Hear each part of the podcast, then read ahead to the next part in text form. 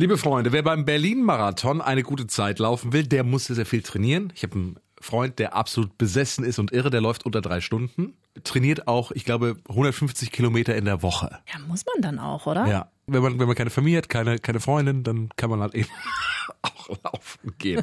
Also, Training ist das eine oder man ist relativ ziemlich dreist. Das ist die andere Variante, um beim Berlin-Marathon zu bestehen.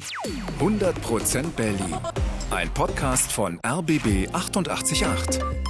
Zusammen mit Berlin, ich liebe dir.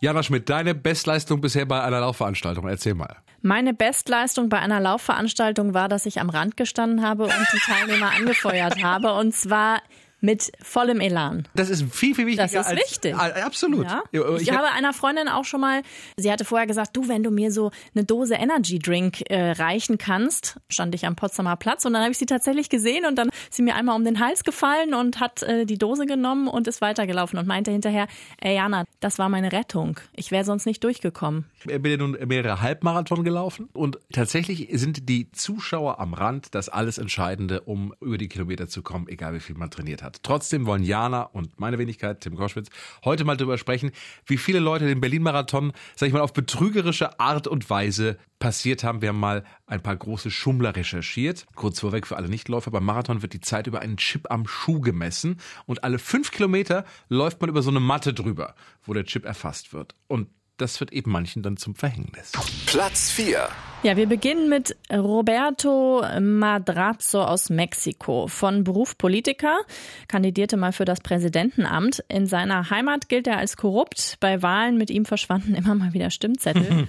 2007 ist er dann den Berlin-Marathon gelaufen. Mit zwei Stunden 41. Das ist schon sehr, sehr, sehr, sehr, sehr, sehr, sehr, sehr gut. Er verbesserte seine persönliche Bestleistung um eine Stunde und hat dann auch die Altersklasse M55 gewonnen. Er ist jubelnd ins Ziel gelaufen, hat sich feiern lassen. Aber einem Fotografen kam das Outfit von Madrazo komisch vor. Der Mexikaner lief nämlich mit einer dicken Jacke, langer Hose und Mütze. Aber er schwitzte beim Zieleinlauf überhaupt nicht. Und das bei knapp 20 Grad.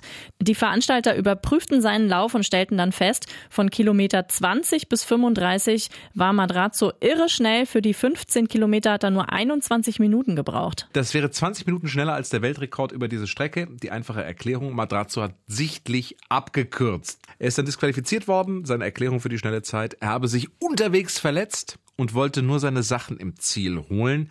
Es sei ihm gar nicht um den Sieg gegangen. Warum er dann aber im Ziel so ausgiebig gejubelt hat, das wird für immer so ein Geheimnis bleiben. Nur weil er gedacht hat, wenn ich jetzt schon über die Ziellinie gehe, dann kann ich auch jubeln.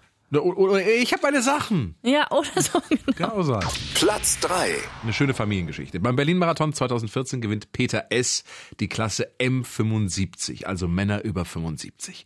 Ins Ziel läuft er gemeinsam mit seinem Sohn und seiner Frau. Alle jubelnd, alle bekommen Medaillen. Herrliche Geschichte. Ja, erstmal. Die Organisatoren schauen sich aber nochmal die Fotos an, die auf der Strecke gemacht werden und siehe da, zum einen sieht Peter S. nicht wie ein 75-Jähriger aus, sondern sein Alter ist eher so um die 50.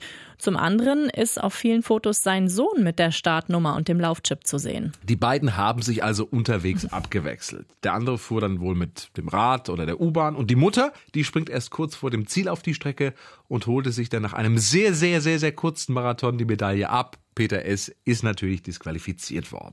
Platz 2. Gewiefter hat wohl niemand betrogen als Kerstin Metzler-Menenga, eine ambitionierte Läuferin aus Liechtenstein. Beim Berlin-Marathon im Jahr 2007 läuft sie Landesrekord für Liechtenstein. Mit der Zeit ist sie auch für die Olympischen Spiele qualifiziert. In Interviews danach sagt sie, ich wusste, dass ich gut in Form bin. Tja, war sie aber nicht.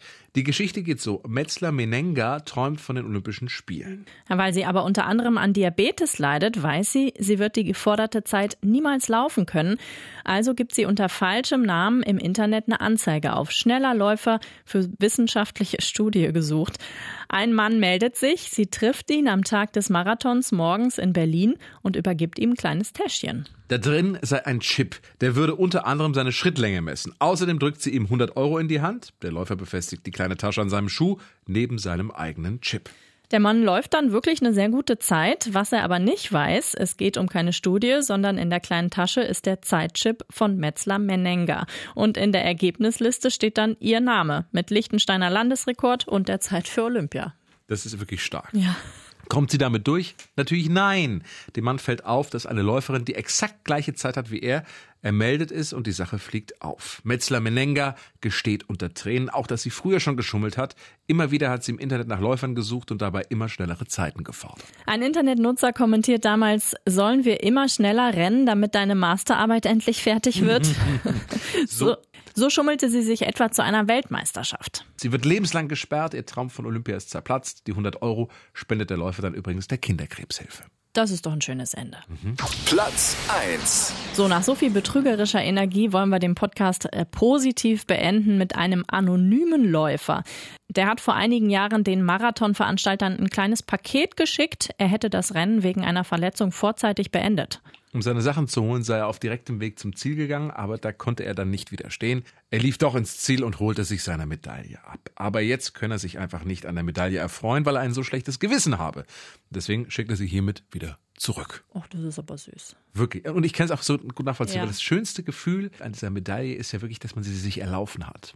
Und man möchte so eine Medaille nicht haben, wenn man nicht die Arbeit dafür getan hat. Ja. Hauptsache ist, man schafft es und hat sich dann eben diese Medaille verdient und ist jeden Tag einfach stolz, wenn man dran vorbeiläuft und sie sieht. 100% Berlin. Ein Podcast von RBB 888. Zusammen mit Berlin, ich liebe dir.